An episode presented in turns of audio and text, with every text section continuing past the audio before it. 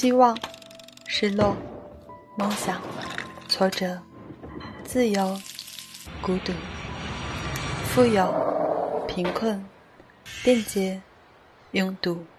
洁净、污染、蝉鸣、噪音、快节奏、空气污染、经济增长、消费主义。几十年来，我们从乡村走向城市。城市生活变得更好，还是更差？只要你生活在这里，这里便和你息息相关。多一个角度看城市，一起思考城市的过去与未来。欢迎收听一览众山小，和你一起关注城市可持续发展。Hello，各位听众朋友们，大家好，欢迎收听一览众山小，这是我们的第一期节目。那作为公众号一览众山小可持续城市与交通的音频节目呢，我们会与大家分享城市可持续发展的前沿资讯和话题，聊一聊城市，也聊一聊城市中生活的你和我。我是今天的主持人阳光，也是一览团队的志愿者之一。我们今天呢，也邀请到了几位嘉宾，和大家一起来聊一聊关于城市的话题。今天的嘉宾呢是雅宁、雪莹和画梅。嘉宾跟大家打个招呼吧。Hello，大家好，我是雅宁。呃，我本科是学交通规划，其实我本科和研究生都是学交通规划的。然后现在坐标在上海，是一名互联网的产品经理。雪莹呢？啊，嗨，大家好，我是雪莹。呃，我现在在深圳，然后我在一家研究机构做的是交通咨询的项目经理。Hello，我是画梅。我作为居民代表呢。就是有些问题啊，来问一下你们。好的，那其实今年啊是很特别的一年，因为也是因为这个疫情的原因，我们的生活和工作呢，可能都或多或少的受到了一些影响。也可能很多人已经开始都体验到了一个远程办公啊。其实大部分的时候，我们的日常生活在这段时间就都在一个社区的附近，部分隔离的朋友们呢，就更是在一个社区网格化的管理之中。其实，当我们的生活半径因为突发的公共卫生危机突然变小的时候，附近步行范围内的便利程度呢，就得以重新的显现。所以，我们今天主要聊一聊话题是一个关于十五分钟生活圈。我们先聊聊大家平时的生活吧。呃，花梅平时生活在哪个城市呢？呃，我你们刚才讲到十五分钟生活圈，其实我还想先问一下，嗯，就十五分钟的时间是指步行时间，还是骑行或者是驾车呢？然后生活圈这里的生活是仅指一日三餐，还是也包括工作啊、休闲娱乐活动呢？哦，其实今天我理解我们在讨论这个话题的时候，应该如果说在巴黎他说的所谓的十五分钟生活圈呢，是包括了你这个步行加骑行的。嗯。然后所谓的生活圈呢，其实就是人的基本的生活需求，你去生活，然后去上班。然后去就医，甚至你一些休闲娱乐，去逛街购物，可能这些都算在他这个生活圈的范围内。也就是说，包括了呃日常和休闲，哦是这样。对对，是的。哦，大概明白了。如果是这样子的话，就是呃，我现在以及原来的生活哈，嗯，都是基本上在十五分钟之内可以解决的。比如说，我十五分钟走路就可以找到我喜欢的火锅店，然后。如果是骑车的话，也可以就十五分钟到电影院呐、咖啡店呐、逛商场等等。但是我们这个地方骑自行车的人很少，因为是个山城。呃，重庆是吧？因为地理原因。嗯，对。也就是说，基本上是你的周边是实现了一个十五分钟生活圈的这么一个环境的，是吗？哎，按照你们的定义，我应该是够了十五分钟，提前实现。哎，雪莹呢？雪莹平时生活在哪个城市？啊，我这边是在深圳，然后我在南山区大学城这一边，嗯，然后我的生活范围其实跟花梅差不多，也大概是在这个两千米左右。那，好近啊，两千米，也包括你工作和生活吗？啊，对，就是我每天上下班步行的话，大概是在十五分钟左右，然后，啊，如果要是呃使用那种电动滑板车，其实就更快。然后我步行的话，十分钟的话就会有这种小学、幼儿园呀，然后附属小学也有大学，所以这边的教育资源呃感觉还是比较丰富的。然后我走路的话，十五分钟也可以到达沿河的一些公园儿。然后这里就是会有晨练呀，然后晚上也有一些呃遛狗呀、跳广场舞的这些，呃，所以附近来看的话，整体的配套还是都可以在十五分钟内到达的。然后基本我日常的这些需求也都可以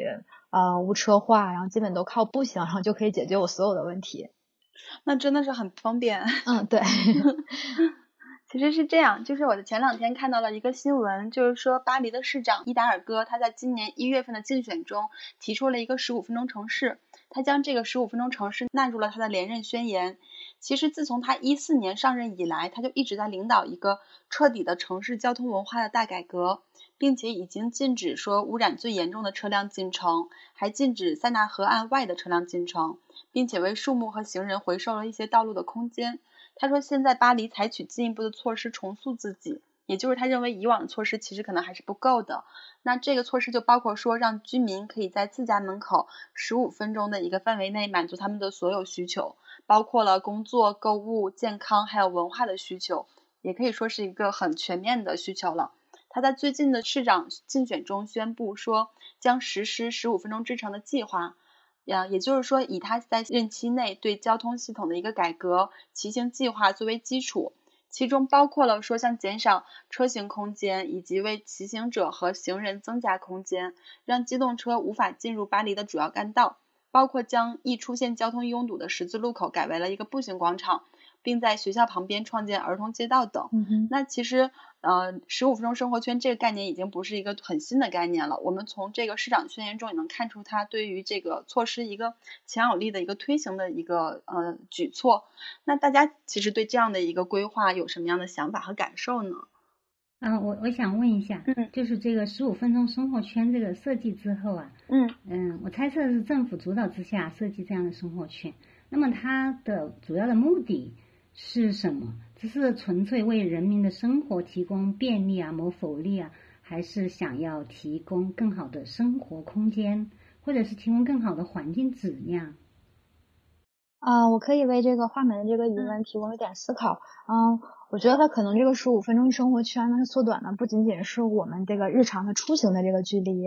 然后它可能也是在完善我们各类的这个生活配置啊，然后设施的基础上，嗯，然后打造这样一个宜居、宜业、然后宜学、宜游的这样的一个社区的服务圈，嗯，然后从而可以提高我们的就刚刚提到的整体的这个生活品质啊，然后满足我们的呃更好的生活需求，嗯，然后可能呃再补充一点就是呃除了主持人刚刚提到的交通革命之外呢。啊，伊达尔格这边同样也强调了就是商店呀，然后医生的这种重要性，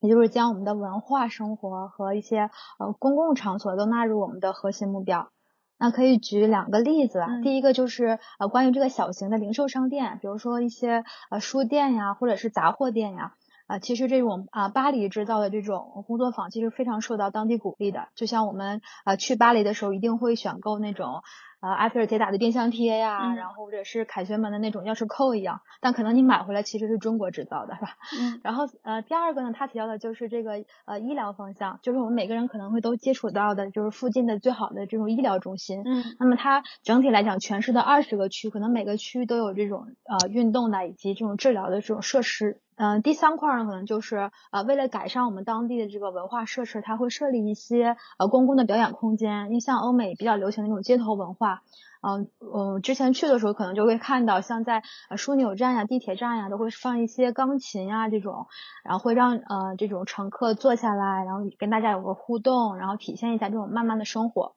嗯，然后除此之外，还包括一些像城边的区域啊，或者是这种呃汽车为主的大型广场区域，它其实可能都有这个问题，可能以后都会有一个拆除，然后再有一个重建的这样一个过程。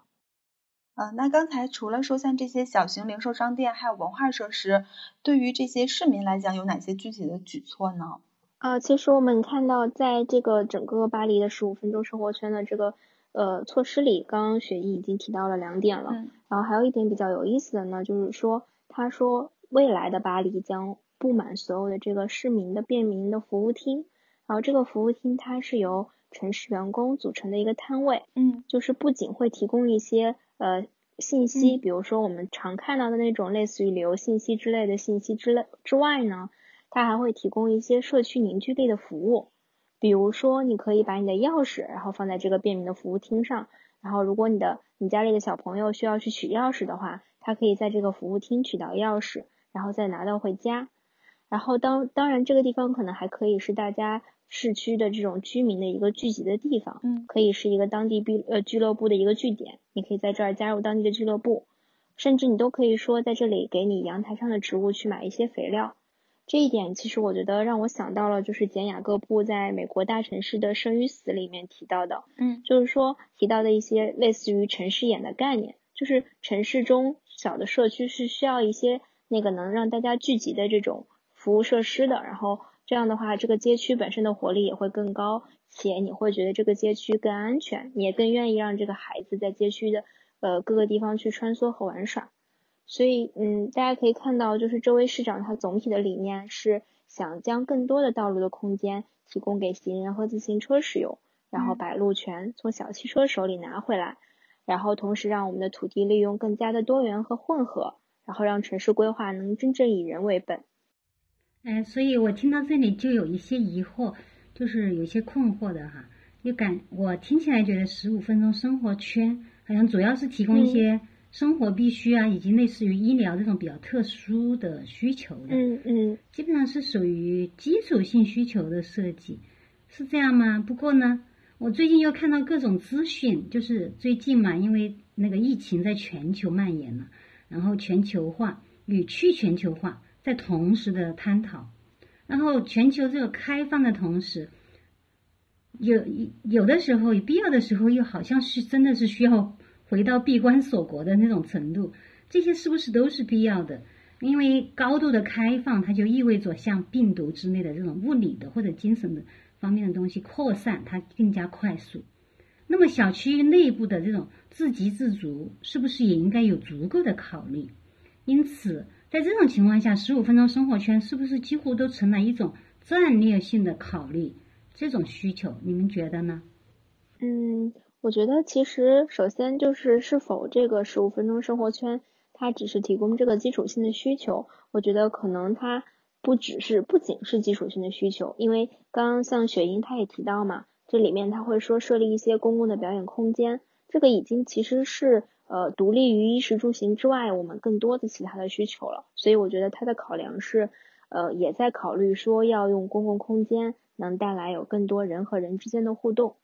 然后另外的话就是，其实就是一个全球化和去全球化的这个问题，我觉得永远它都是一个动态平衡中的过程。对，就其实到底全球化肯定是会有好处，然后在一些特殊的场景下，我们好像又需要一些封闭的策略。所以我觉得这个是完全跟环境和当时的各种外部的条件有关系的，是一个动态平衡的一个过程。嗯，其实是不是可以这样理解，就是它是一个动态平衡的过程，同时它也会有一些是呃日常和特殊。我们现在这样的一个疫情，它是不是就属于一个其实是呃非平常的时期？那就等于在非平常的时期可能会采取一些非平常的手段。对，就是也许这个时候闭关锁国是正常的，但可能也许在平常的时候，那还是一个全球化的一个趋势。对，确实是，就是不同的情况下，可能我们要有不同的预案来应对。那么又那个，我在想到，就正常情况下，在十五分钟生活圈，它的设计，它之前可能没有考虑，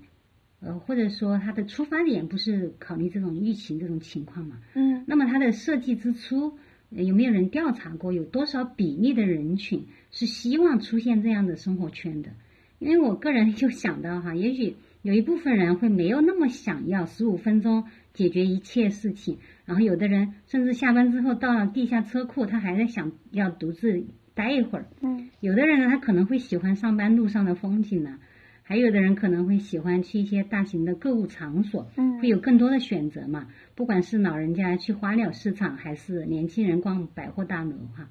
那么十五分钟的生活圈可能就意味着不是每个小的圈子都有这样大型的场所。嗯，对，我觉得这个确实是这样的，因为。嗯，但是我觉得它本身的出发点规划十五分钟生活圈呢，是为了给大家提供更加方便舒适的环境，能够保证大家在最短的距离内，然后满足他生活的所需。啊，当然，同时他也会尊重说大家是否有这种长距离出行的需求，这个两者本身是并不矛盾的。对，然后我认为就是其实政府它提供的公共设施呢，是大众普遍的诉求。但是个人的诉求就永远都是多样化的，就每个人他都会有自己不一样的一些诉求。然后，但是我觉得其实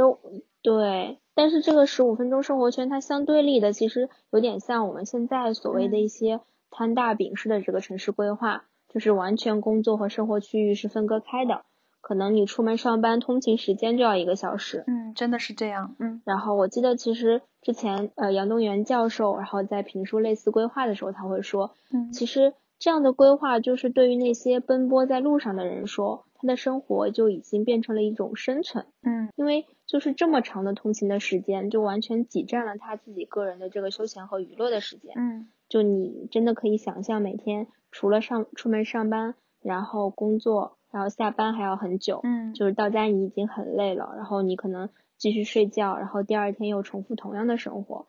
我觉得其实，嗯，十五分钟生活这个规划圈的理念是可以破解这样的一些困境的。对，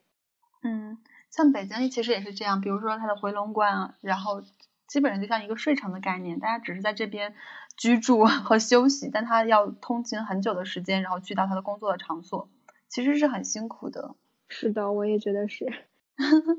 然后，其实我们刚刚也聊了这些生活圈的部分，就是整个城市的规划尺度，我们现在可能常见的还是说是以小汽车为尺尺度的，也包括可能我们以前的规划也是这样的一种导向。但近年来呢，就是越来越有多的人开始提倡回归人的尺度，也就是说回到以人为本这样的一个事情上来。那其实整个规划它是有一个变化的过程的，这样的一个过程它其实是怎么来，嗯，是一个什么样的过程呢？沈莹能跟我们聊一聊吗？嗯啊，好的。呃，之前我们提出的这个城市规划的这些呢，都是基于一定的历史环境来提出的特定的这样的一个呃规划的一个原则。嗯。啊，我们可以想一下，就是在呃工业时代的时候，早期的时候，其实我们土地功能分化也是很明显的。嗯。但是后来的时候，我们其实会发现，呃，这些城市工厂会给我们的城市带来很严重的污染性，包括像一些化学工厂啊、呃发电厂这些。其实长远来看的话，它会给我们的居民呢带来一个健康的风险。嗯。而后来又到了这个小汽车时代的时候，然后我们发现，嗯我们城市的整体的规划又是以汽车为主了，就像刚刚主持人提到的一样。嗯然后我们这个时候的规划就把城市呢，呃，增加了它的这样一个阻隔性，所以它的路网跟它的停车设施根本没有办法满足我们日常的这些呃出行的需求以及服务的需求。嗯然后对于这种那个弱势群体来说，像那个小孩儿啊、老人呐、其实在街道中也也也不是十分的安全，啊、也会造成一定的呃呃怎么说，也会造成那个危险一定的一定的损伤，对一定的危险，对，呃，然后呃后来的时候呢，这个呃佩里提出了这个新的概念，叫做呃邻里单元的概念，也就是是可以在社区中组建我们的家庭生活。然后这个假社区中呢，就可以满足我们的所有的啊人们生活的各种各样的需求，各种各样的设施。嗯然后这种呃社区呢，也会把我们的汽车排除在外，来保证它整个系统的一个安全性。嗯嗯，然后现在再看，我们巴黎市长也提出了这个十五分钟城市圈，我们一直在聊的这个概念。那它其实呢，也是把想把这个同一空间内尽可能的实现一个土地混合的这样一个最大化的这样一个功能。嗯呃，也就是说，其实在，呃世界范围内来看的话，这种呃大型的都市，特别是人口密集度非常高的大型都市，然后啊呃功能区又极其嗯明确的这种，像巴黎一样比较单一的这种，嗯、其实能提出这样的一个呃新的想法来说，也是一种非常有力的一种反抗。嗯，就是其实它有的时候可能会有一些滞后性，嗯在规划之后可能发发现了问题，然后再去治理和改善，会有点像这样的一个过程。嗯然后其实我们都知道说，像法国一九年以来的大罢工，它是是为了说抗议国家养老金改革而进行的一个公共交通的罢工。但是这次罢工却意外的让巴黎人其实体验到了一个十五分钟城市，也就是说，当公交车和地铁服务中断的时候呢，城市道路上骑行的人数大幅度增加。而且比较有趣的是，在罢工的期间的某些时间点，自行车的数量开始超过了汽车的两倍多。这样其实是不是也变成了一种就是意外的实践？因为罢工，然后而提前感受到了一个十五分钟的城市呢？啊，对这个呃，特别有意思。正好去年三月份的时候，我去了一趟巴黎，然后那个时候看在那个街上的时候，还有一些环马甲行动留下来的一些痕迹，比如说那个香榭丽大街两两边不是有那种奢侈品的店嘛，然后发现即使是那种防弹的玻璃，其实它也会被砸的那种。有有很多窟窿，就有有一点那个，有一点感觉控制不住那个局面的感觉。嗯，然后也有一些黑人小哥在外面，就是呃带着一些呃防护措施啊，然后把控制那个当地的一些秩序吧。嗯，所以我当时也是发现了，其实公共交通停的时候呢，它其实。最流行的是那种呃 e scooter，就是那种呃电动滑板车，嗯。啊，所以这个也是跟刚刚您提到那个呃刚刚好就是不谋而合的一个点，嗯啊，其实我们发现就是在在那个巴黎来说，它除了有本地居民的这个出行的需求之外，像我们这种游客去了巴黎之后，它也有很大的这种呃吃啊住啊以及这种呃交通的需求。然后呃，应该是说巴黎这种呃大大型的都市吧，就有数百万的人都会在这个区间内去呃通勤往返，然后在大巴黎区间内去呃游玩啊，去通勤工作呀等等。嗯啊，所以它这个城市如果会变得越来越好，变得越来越宜居，那么可能呃普通的民众也会有一点担心，就是说，那么它相应的一些呃费用啊，生生活费用啊，以及租金啊，是不是也会随着上涨？也就是我们平常会说的一个空间绅士化的这样的一个问题。也就是说，巴黎可能只是上流社会，只是富人的这样的一个城市了，而不再属于每一个人。那可能这个时候，他所面临的挑战不单单是我们今天聊的交通方面的挑战那么简单了，而是将会有更多的这种挑战面在等待着我们。哦，所以我听到你们说的，好像巴黎现在已经有一些实际的行动了哈，就是关于这个十五分钟生活圈的，而且也提了一些新的设想。那么就是他们这些行动，嗯，行动之后，当地的社区的居民呢？以及有可能一些机动车主们有没有什么样的反馈呀？嗯，我觉得这个问题确实就是很呃很切实，因为就是当一个这个措施出台之后，就会有它相关的利益方，然后相关利益方一定会有一些不同的表现。但是我觉得其实我们换一个角度来看这个问题，既然巴黎市长把这个十五分钟生活圈作为他下一次竞选的主推观点。那就说明他肯定是认为大部分民众会对这个买单，然后对他的竞选是有利的，所以他才会这么做。所以我觉得，嗯，这一点其实是一个就是另一个角度来看大家对他的态度。然后，但是我觉得，呃，其实毋庸置疑的一点就是说，社区居民和机动车主他们对于这一个计划一定是一个对立的态度。我觉得社区居民他肯定会就是持一个很欢迎的态度，因为让大家的生活环境越来越好嘛，越来越便利。但是对于一些机动车车主来说，他肯定会觉得很不方便，因为呃，一种是在城市中通行，以及在城市中我停车的需求都会更加的难。然后呃，我记得之前就是在巴黎无车日的活动报道的时候，我们可以看到当时塞纳河边是挤满了人的。好，大家都在晒太阳，看起来都是很享受的，所以，嗯，我觉得这个问题其实是要分两方面来看的，嗯，嗯，其实从空间啊到时空，然后从城市规划到现在转变过来的是城市生活的规划，我们的政客和城市研究者们，他们对于说生活质量的提高，这个其实愿景一直也都在努力的去实现它。那其实也能看到有有的有一些的理念转变已经开始先行了，甚至有些城市它可能已经践行多年了。那有没有一些其他国家这样的一些实践的经验呢？嗯，这个是有一些例子的，就是从这个呃社区城市主义的这个角度来出发的话呢，就是说啊，从我们的家里，从我们的居所出发，然后可以步行到达比较近的这个商业区以及其他的相关的设施。那么比较好的案例的话，可以以这个荷兰的城市为例，就呃荷兰是一个呃自行车的大国嘛，然后他们的慢行交通非常的发达。比如说像我们的呃格罗宁根以及这个乌德勒支这两个城市，其实在规划设计界来说，都是一些呃公认的比较符合世界性标准的这样的两个城。嗯，然后嗯，我们还可以看一下，就是巴塞罗那。其实巴塞罗那的话，它现在提的一个概念叫 Super Blocks，就是一个呃超级的街区。嗯啊，他所说的呢，不仅仅是将这个汽车从我们的城市里面拿走，它其实也是鼓励人们去呃移动到这种 car free 的地区去社交、去生活，然后去享受更安全、更干净的这样的街道。嗯啊，同时它也会呃鼓励我们，就是呃可以更容易的到达这个零售啊、呀娱乐呀以及其他服务的场所。嗯嗯，然后此外的话，可能还有一个例子是说这个呃布兰特市，布兰特市是这个俄勒冈州最大的人口最多的一个城市。嗯那么这个呃市呢，他提出的就是呃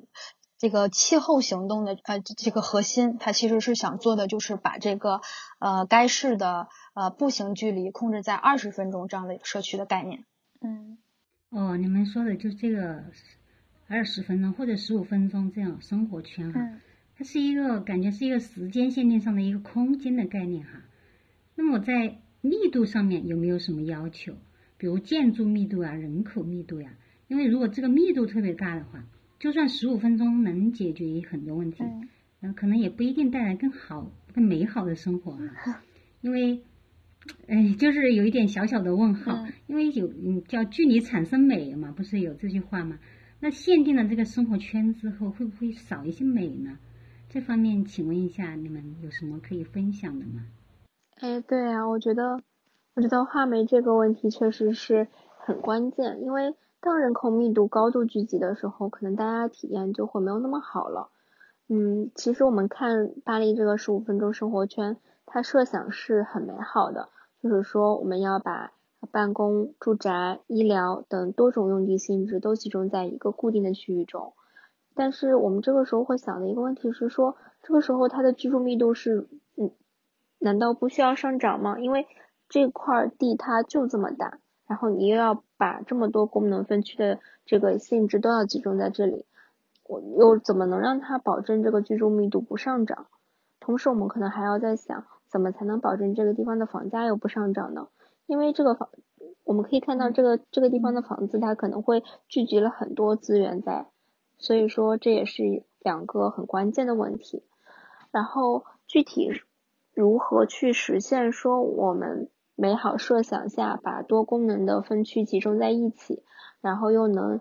同时让这个建筑建筑密度没有那么高，然后我觉得这是等待，就是我们巴黎规划者的一个很大的挑战。嗯呃，不过我觉得另外值得期待的就是，其实我们可以看到，当未来变成远程办公普及。事情可能会变得更加简单，因为大家可以想一下，如果说以后变成了远程的办公，然后我们住宅和办公就没有必要说一定要聚集在这个十五分钟生活圈内，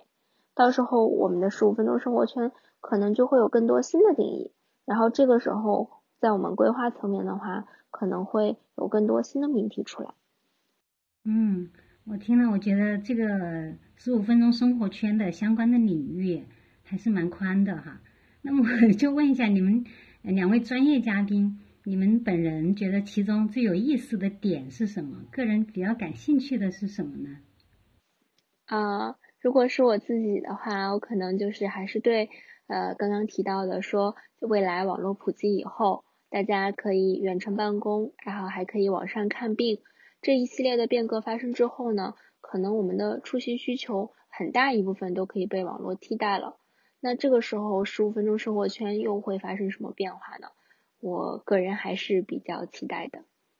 啊，我这边觉得雅宁这边讲的特别好，然后我可能是对这个，嗯，alternative mobility 这边更感兴趣，就是呃，现在我们经常看到的一些新的可替代交通方式出现在我们的生活里了，然后会给我们的生活带来一些新的变化。然后呢，未来会不会就想就是那我们这个出行的时间不再是以这个十五分钟为一个标准了，可能是更长的这样的一个时间了。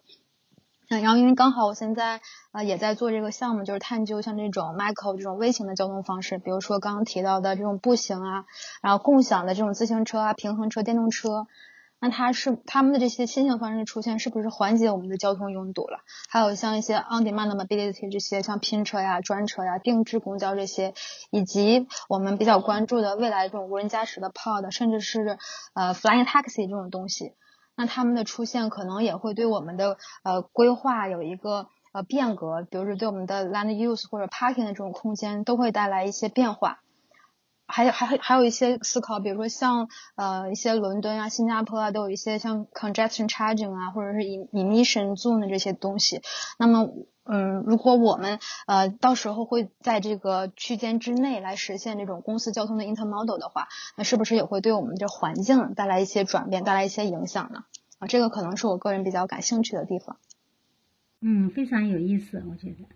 非常有意思。哎，我们最近应该是都有一些。那个远程办公的实际经验哈，实际体验，对对，已经开始了。那你们有没有觉得，觉得有很多事情确实是可以远程办公啊？嗯。甚至好像感觉有时候远程办公比那个现场办公的效率还要更高的情况呢？比如说，那个我觉得网络教学哈，嗯，呃，它就好像相比于在教室里面上大课的话，如果是孩子足够自控的话，网课。给我的感觉好像相当于老师和学生一对一的教学，这个效率有可能更好，这是我个人觉得哈。那么你们觉得，就是有哪些工作是将来可以真的进行远程办公的，很适合的？哦，对，刚才花梅提的这个教育，的确就是一个非常大的远程办公的一个潜在的市场，尤其是现在我们就是疫情影响下，现在咱们中国国内的学生是没办法返校的。然后国外好像现在也是开始陆续的都停了，都是在 online 的这种 meeting，嗯，所以一时出现了很多这种办公软件，比如像什么钉钉啊、什么 TeamView、飞书这些。对，然后虽然是现在有在实行，但是呃，具体的上上课效果呀以及效率是不是真的可行，这个我也不太清楚，感觉是无法保证的，可能要等到期末的时候看大家的成绩才知道了。对，然后 对上面的话，其实雅宁有提到过他说的一个线上问诊的这样一个趋势，其实我觉得这个挺好的，就是它可以解决我们大城市看病难，然后抢专家挂号难的这样的一个问题。嗯，然后除此之外的话，我能想到的就是一个可能创作型的工作的话。肯定是以后远程办公的一个大趋势吧，对，因为它没有没有一个非常明确的、非常精准的一个 schedule 去推一些事情，然后它的任务相对来讲的话也比较独立。啊，比如说我们经常看的一些哔哩 B B 站的那些那个 UP 主啊，或者是 vlogger 的这些自媒体，可能是会是未来的这块市场的一个大的推动者，我猜，嗯。嗯，我们讨论的这个是虚拟办公哈，嗯，好像是跟我们十五分钟生活圈毫不相关。但是我们反过来想一下的话，嗯，好像是如果我们把这些远程能做的事情都做好了，那么剩下的事情可能就是我们十五分钟的生活圈应该解决的问题了。这样子说是不是也有点道理哈？然后，然后我想刚才嘉玲提到那个，我们巴黎因为罢工这个特殊事件嘛，是使得，嗯，它有了一个实践的窗口。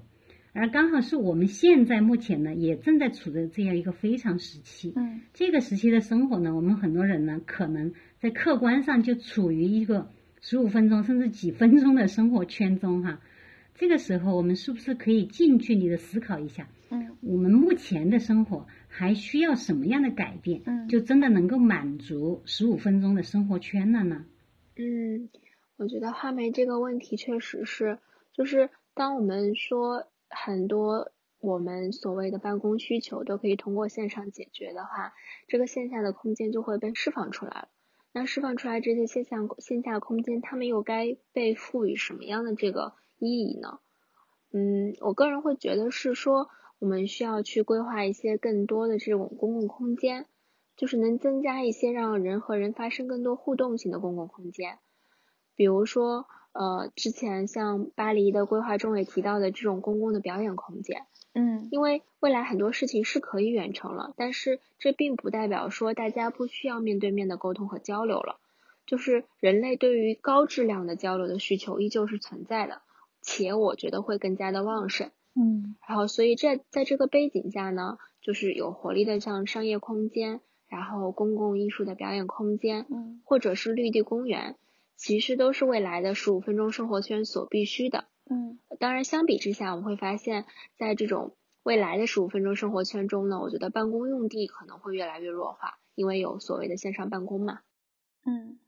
哎，其实受刚刚两个嘉宾的分享，我也会有一些启发。比如说像一些创作型的工作，它确实是可以远程办公的。然后包括我最近也有很多远程办公的经验，就是会发现跟一些可能我都没有见过面的小伙伴一起工作，但是你并不影响你工作的效率，甚至可能还提升了。但其对，因为大家的时段不会不一样嘛，然后可能是因为基于共同的价值、共同的目标，然后就可能跟公司还不太一样。但就想想到一个新的问题，就是说。平时大家都会吐槽说九九六，但是好像最近的办公都已经向零零七发展了。嗯，那这会不会变成一个新的问题？对。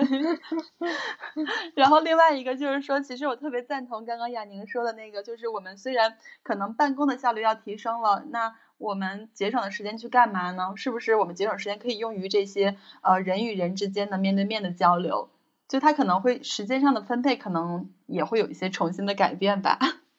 嗯嗯，对，感觉很值得期待。嗯，对，很期待。